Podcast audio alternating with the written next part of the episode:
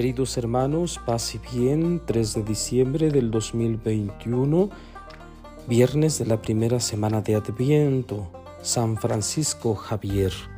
Lectura del Santo Evangelio según San Mateo. Cuando Jesús salía de Cafarnaum, lo siguieron dos ciegos que gritaban, Hijo de David, compadécete de nosotros. Al entrar Jesús en la casa, se le acercaron los ciegos y Jesús les preguntó, ¿Creen que puedo hacerlo? Ellos le contestaron, Sí, Señor. Entonces les tocó los ojos diciendo, Que se haga en ustedes conforme a su fe. Y se le abrieron los ojos.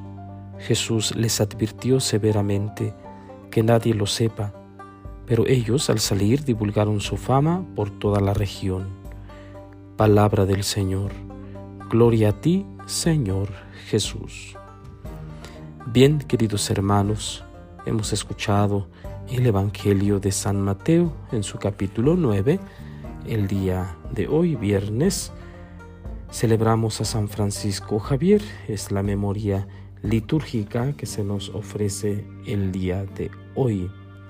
Este santo es de origen español, fue de los primeros discípulos de San Ignacio de Loyola, de la Compañía de Jesús mejor conocidos hoy en día como los jesuitas. Misionero en el Oriente. En pocos años evangelizó la India y Japón. Murió en 1552 mientras encaminaba a China. Es patrono de las misiones católicas. Por lo tanto, es muy importante que hoy tengamos en cuenta a nuestros misioneros, a nuestra tierra de misión que en México y en todos los países tenemos muchos hermanos que están dando su vida como misioneros y que necesitan de nuestra oración y también de nuestro apoyo económico. Hemos escuchado pues el Evangelio que narra la curación de dos ciegos que gritan a Jesús. Lo empezaron a seguir y gritaban, Hijo de David, compadécete de nosotros. Obviamente los ciegos sabían que Jesús era la persona ideal a quien acudir, era la persona que se compadecía de todos, era la persona llena de compasión. Por lo tanto, con suma confianza le piden que se compadezca de ellos. Claro, Jesús no podía negarse, porque Jesús es la compasión misma. Entonces, estos eh, eh, ciegos que se le acercan, les dice, eh, Jesús, ¿creen que puedo hacerlo? Ellos le contestaron, sí, Señor. Significa pues que estaban convencidos de que estos ciegos podían ser curados si Jesús así lo, decidía. Entonces, motivado por eso, por la fe de los ciegos, Jesús les toca los ojos. Es importante esto que nos narra San Mateo porque el tocar, ¿sí? necesitaban los ciegos ser tocados por Jesús. Y les advierte, dice el texto, severamente que nadie lo sepa.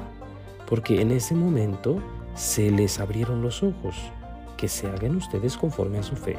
Es decir, la acción realizada por Jesús es conforme a la fe de los ciegos, de los que pedían ser sanados. Entonces, si la fe es bastante, claro, la acción misericordiosa es bastante, es grande. Entonces, eh, necesitamos creer profundamente para que esto se pueda realizar es fundamental la fe ante las peticiones, ante eh, los deseos que tenemos, que Dios o Jesús haga, haga con nosotros, realice con nosotros. Bien, queridos hermanos, hoy estamos eh, celebrando pues a San Francisco Javier, misionero. Pidamos al Señor que nuestros hermanos misioneros, como ya dije, eh, ayuden a nuestra iglesia evangelizando, ayudando a que los hermanos terminen con su ceguera espiritual, que conozcan a Cristo, que amen a Cristo.